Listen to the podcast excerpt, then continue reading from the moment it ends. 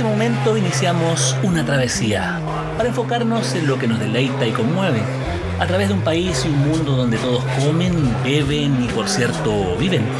Es una ruta donde brillan las sensaciones y a veces se consiguen certezas, lo que nos provee el largo y sinuoso camino del gusto. Soy Carlos Reyes Medel y les invito a relajarse, disfrutar, porque acá parte Viaje al Sabor.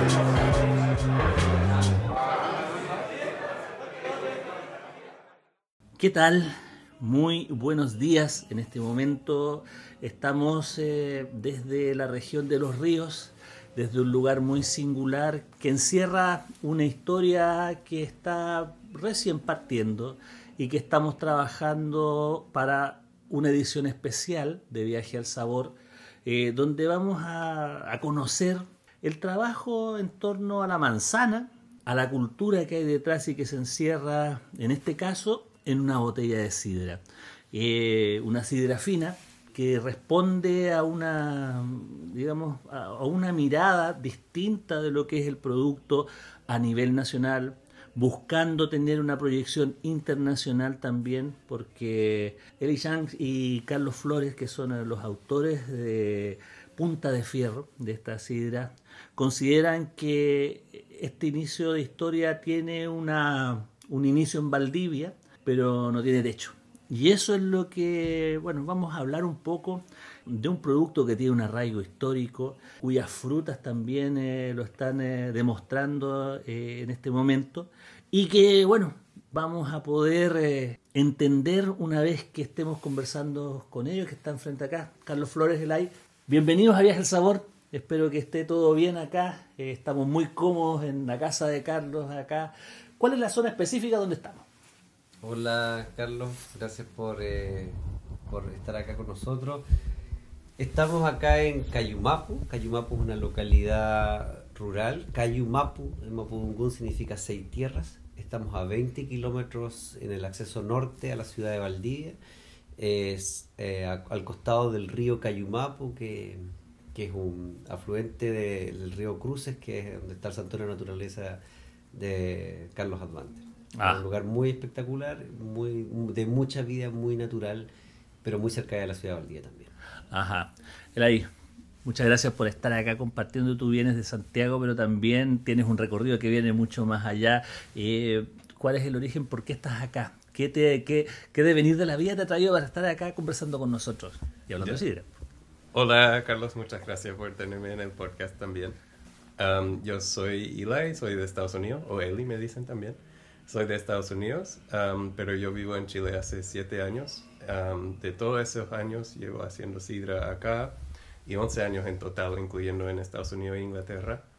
Y sí, yo hago esta sidra. Tenía una sidrería en Valparaíso anteriormente y antes de conocer a Carlos.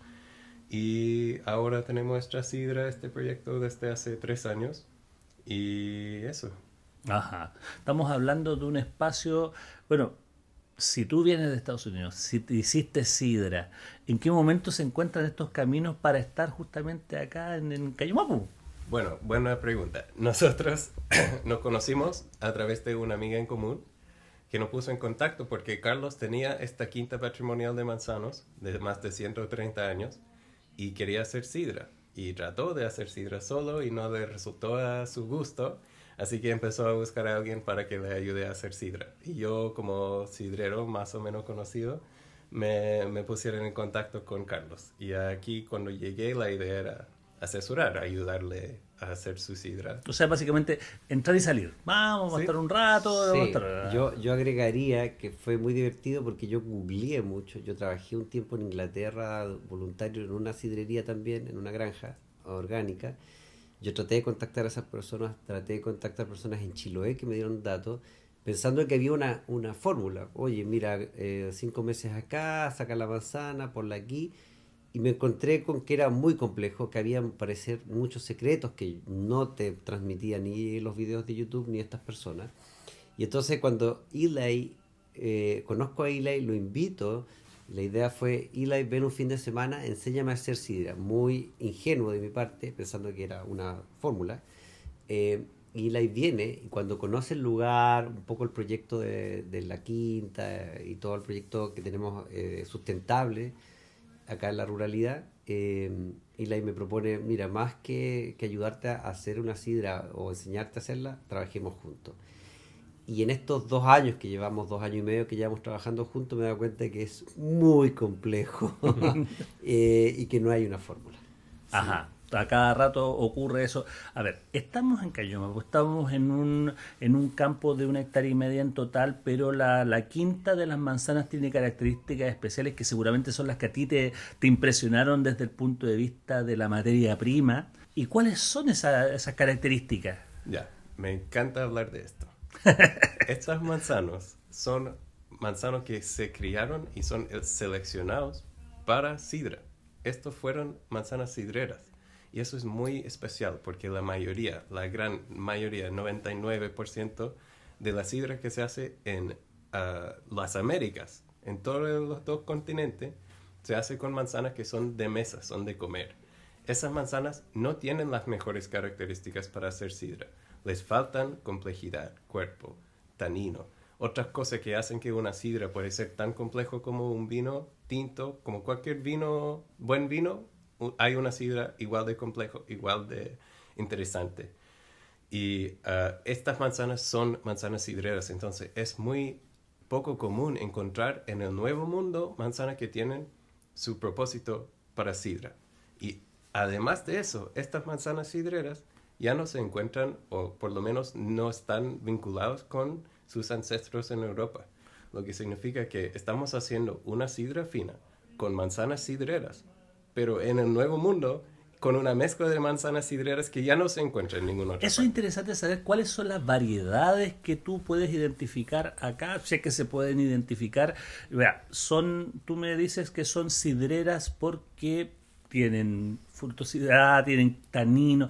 ¿Cuáles son las características básicas que debe tener una manzana pensada en sidra y cuáles son las que encontráis acá? Ya. Ah, una manzana sidrera, primero que todo, tiene que ser fácil de prensar. Lo que significa que cuando lo mueles, no se vuelve una pasta. Se, vuelve, se separa fácilmente los sólidos del líquido. Eso es, digamos, la característica fundamental. Si no tiene eso, ya no puedes hacer sidra. Después de eso, tiene que tener una complejidad de azúcares, algunas que no se fermentan tan bien, lo que significa que el producto final queda con cuerpo, porque no todos los azúcares, en una manzana de mesa, todos los azúcares son comestibles, se sienten, por eso la manzana es dulce. Pero eso también significa que lo puede comer la levadura, lo que deja una sidra muy liviana, muy mm, como agua con alcohol, porque se fermenta todo el azúcar, no hay taninos, no queda nada después de la fermentación. Estas manzanas tienen complejidad de azúcares, tienen taninos, no son los más tánicas, las manzanas más tánicas del mundo, pero tienen tanino, que es ah, una manzana de mesa no tiene. Y además las manzanas para sidra tienen que tener buenas características para fermentación, que es ah, su acidez tiene que ser lo, que corresponde que estas manzanas todas tienen. Y sus componentes de nutritivos como para la levadura. La levadura aparte de azúcar necesita nutrientes, tienen que ser lo correcto. Entonces, con todo eso, estas manzanas son las indicadas para hacer sidra. De, en esta quinta tenemos más o menos 18 variedades de manzana.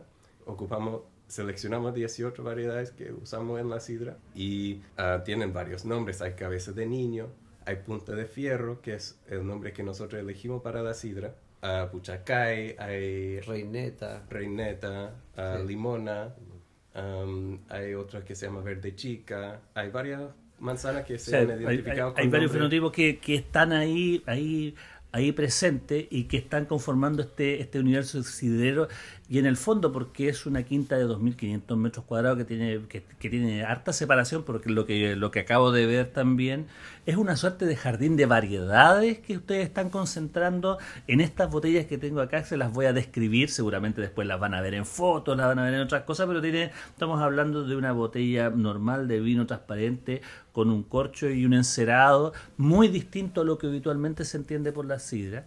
Pero eso lo vamos a ir viendo después en la degustación, pero yo le quiero preguntar a Carlos, eh, a Carlos Flores, acá, eh, arquitecto, Paisajista. magallánico, paisajista, magallánico, Sí. afincado en Santiago, pero que volvió acá. ¿Cómo diste con este, con este terreno?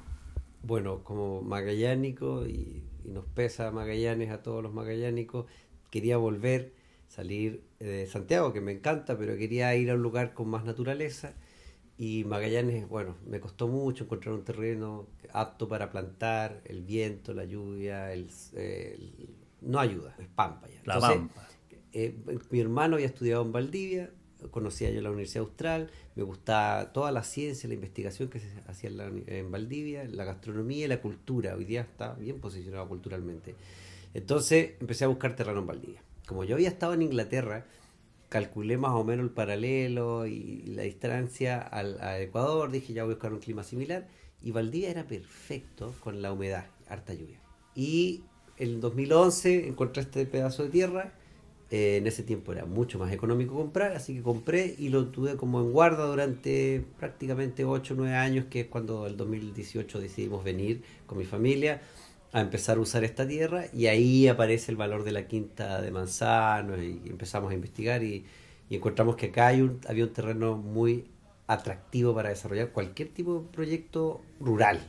Ajá. Bueno, estamos conversando con Carlos y con Helio Elay Chanks, eh, acá en esta edición especial de Viaje al Sabor, en torno a Punta de Fierro, esta sidra fina que viene de Valdivia y que tiene una, en búsqueda de una proyección internacional también por las características que tiene, ya, nos, ya estamos describiendo, estamos introduciéndonos de poco a poco en lo que es esta sidra, pero también en lo que hay el entorno cultural. Estamos hablando de de árboles que fueron plantados especialmente para la producción de la sidra hace 130 años atrás, estamos, hablando de la década de 1890, se instala, hay una historia detrás, variedades que son eh, que vienen desde Europa y que se asentaron acá y que tienen una personalidad propia, o sea, el potencial de desarrollo que tienen esas frutas al día de hoy es incalculable desde el punto de vista eh, técnico y desde el punto de vista cultural. Eh, pero acá también hay, hay un trabajo, Carlos, que estás haciendo y que, tiene que ver con, eh, con todo lo que rodea este campo. No solamente es un campo de manzanas, sino que también hay un proyecto agroecológico detrás y educativo. Ahí, ahí me gustaría tener un poquito más de... bueno, con mi familia eh, lo primero que nos interesó no fue la sidra. Eh, la sidra es un resultante. En realidad lo primero que fue fue transformar este territorio de una hectárea y media en, un, en una especie de vergel de mucha biodiversidad.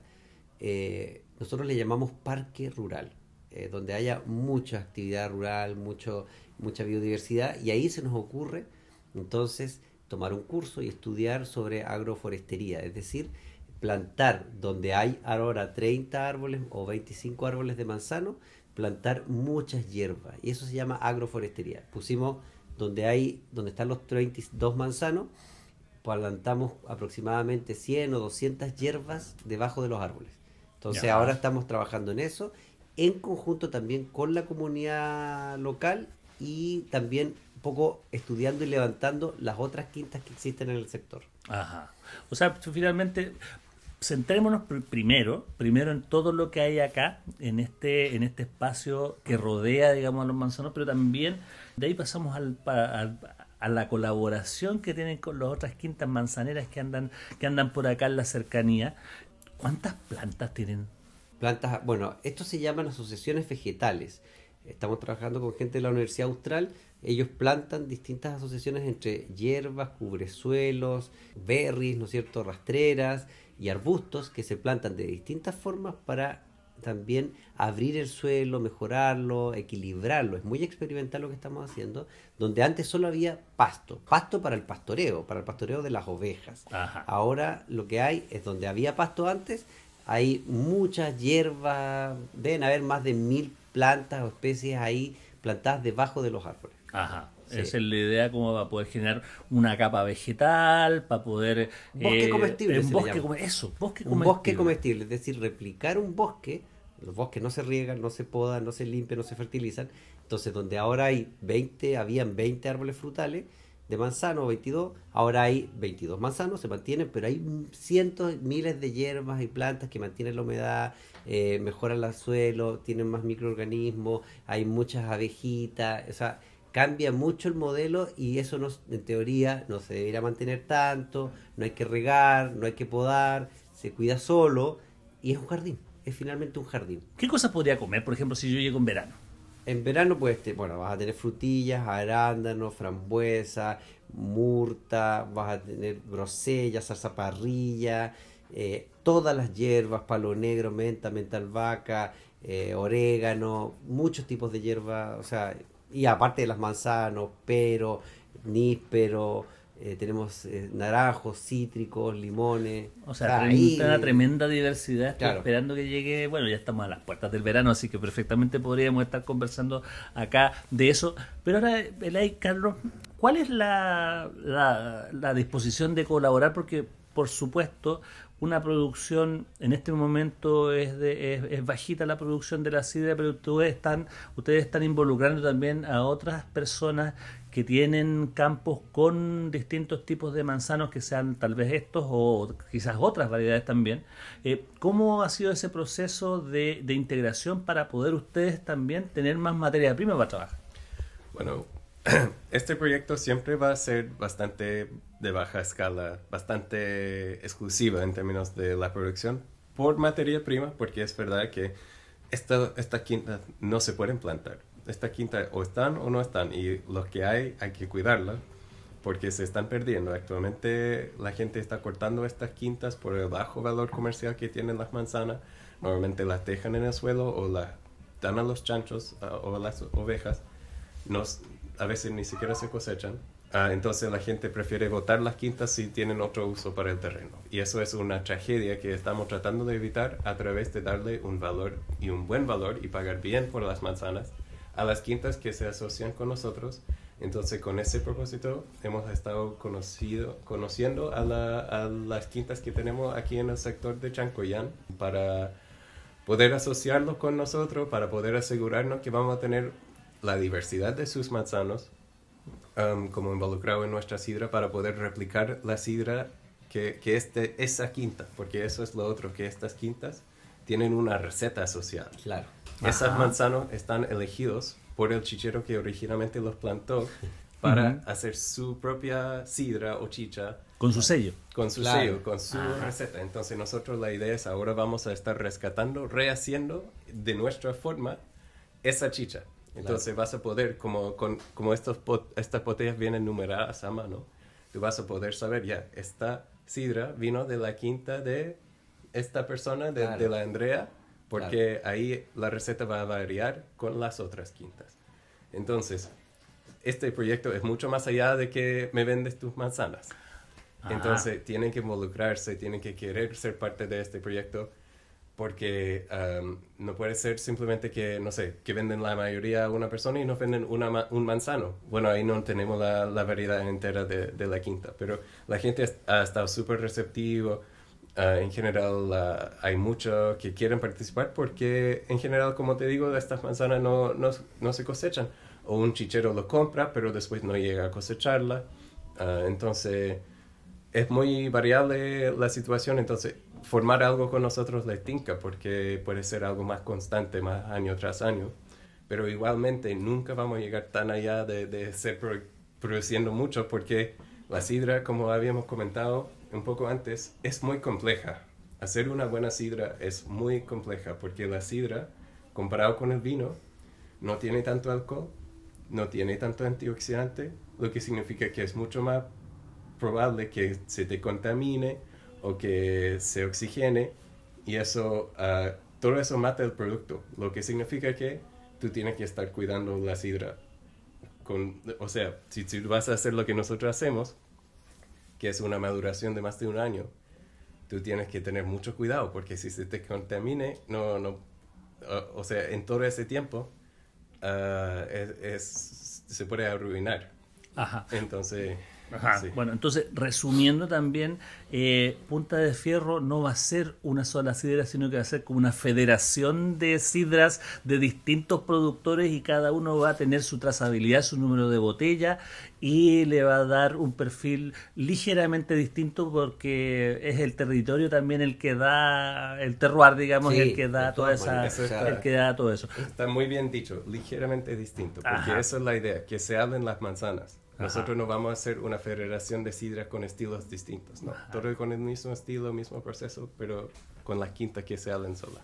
Bueno, la idea es ir probando eh, la sidra y saber eh, de qué va. po. O sea, finalmente también tiene una ca- característica que me contaba respecto de que no tiene, eh, no tiene gasificación. Eh, es un estilo muy singular eh, y eso también hace especial el producto y además también con una técnica fermentativa que optimiza todas las eh, sensaciones que puede aportar este tipo de manzanas tan especial. ¿Cómo, cómo, cómo funciona? Ya, esta sidra tomamos la decisión basado en el hecho de que estas manzanas tienen mucho aroma que aportar a la sidra de tener una fermentación larga. Nuestra sidra fermenta por seis meses. Antes de la maduración, tiene una fermentación muy lenta de seis meses que nosotros controlamos a través del clima acá, que es muy frío en el invierno, y además a través de quitarle los nutrientes a la levadura para mantener siempre lenta, lenta, lenta la fermentación. Eso ah, tiene el, beneficio de mantener las aromas, porque una fermentación más rápida tiende a volatizar las aromas y perderlas, y, y cambiarlas por un sabor y aroma a fermentación.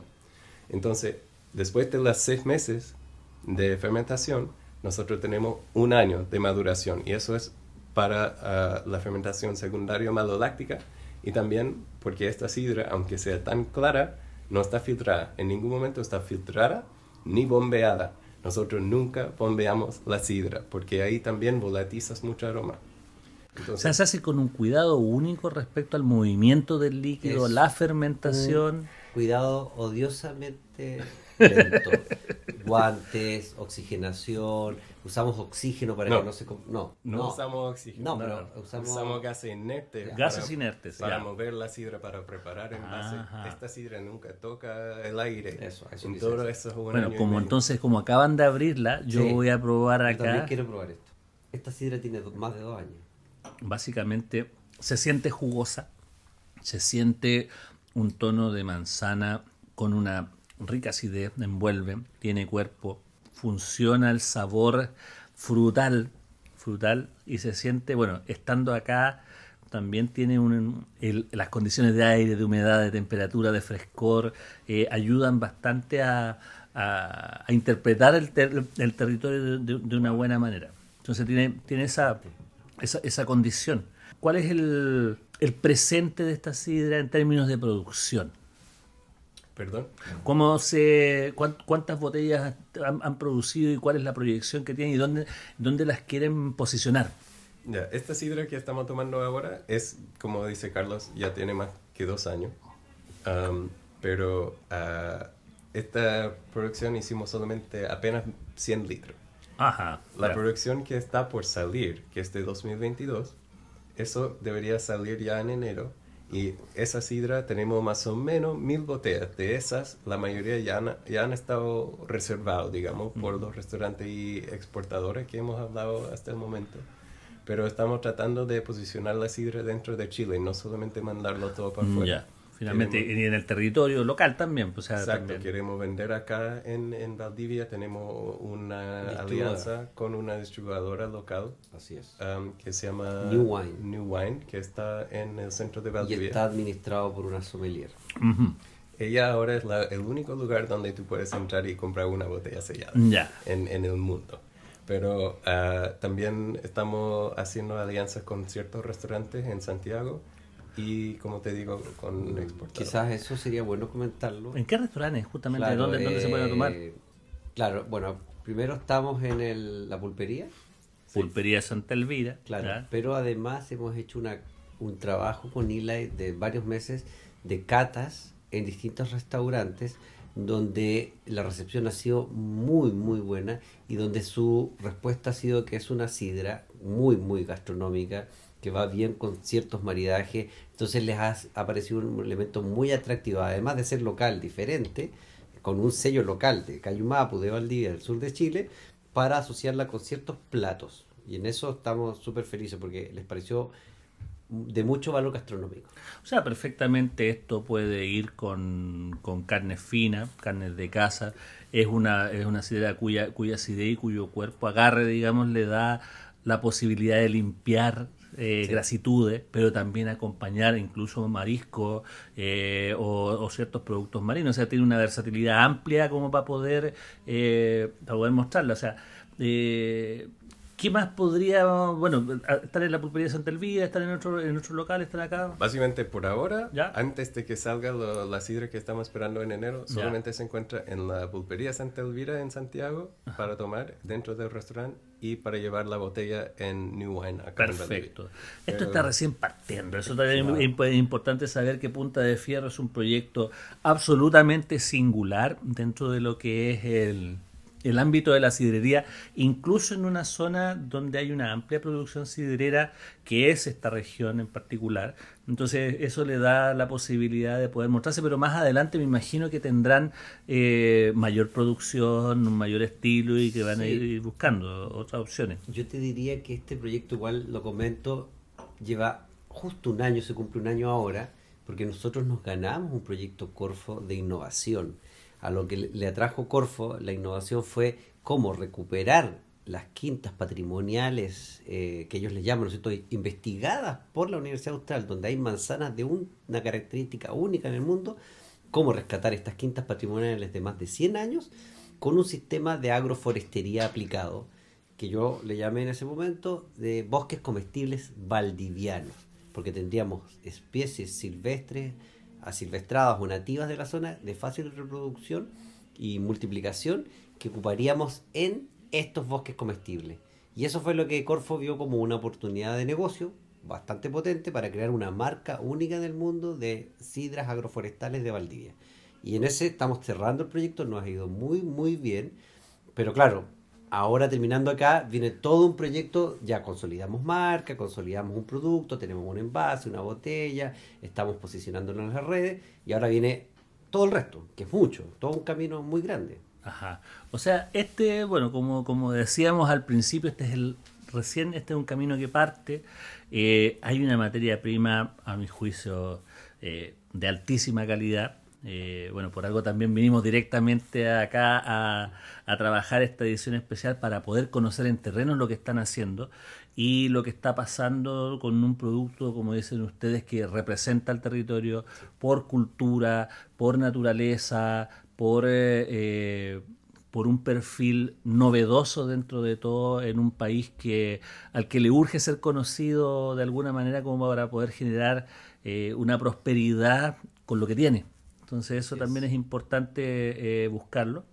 Y bueno, a nosotros se nos está acabando el tiempo. Eh, esta, esta edición especial obviamente tiene un tiempo limitado, podríamos habernos quedado conversando de muchas cosas más, no va a ser la primera vez que vamos a estar hablando de esto, eh, seguramente se va a ver va a haber muchas noticias en torno a esta sidra cuando ya tengan una producción más, más consolidada y que empiece, y que empiece a, a crecer cómo crece la década. Así que, bueno, Ilei, Carlos, les agradezco mucho el poder eh, habernos acompañado en esta edición especial. Y bueno, les dejo el micrófono como para alguna palabra de cierre para este, para este podcast, que probablemente es el más sabroso de Chile, si no el más singular a la hora de ir a los territorios. Gracias a ti, Carlos, y o sea, ha sido un placer y Qué bueno que puedes probar de nuevo la sidra y que lo estás haciendo aquí en la quinta. Ajá, perfecto, don Carlos. Yo por mi parte agradecer tu tiempo, que nos hayas venido a visitar desde Santiago hasta este lugar, eh, que hayas podido conocer el, el, nuestro lugar, que estamos abiertos para que nos vengan a ver, eh, y decir que eh, la sidra es el resultado de un trabajo de muchos años, de mucho cariño familiar, el trabajo también de la familia de Eli, en que en cada detalle hemos puesto todo todo el corazón para que funcione eh, sin escatimar en gastos. Eh, así que bueno, ojalá la puedan probar y van a saber de qué estamos hablando. Justamente estamos probando un producto eh, territorial muy distinto y que tiene un futuro esplendor. Esto recién comienza y bueno, nosotros también muy contentos de poder haber dado a conocer en sus inicios un producto que va a dar que hablar. Y bueno, nosotros nos vamos. próximamente tendremos un invitado, invitado, invitados o invitadas tan interesantes como los que acabamos de tener ahora acá en Viaje al Sabor. Probablemente el podcast más sabroso de Chile. Nos vemos.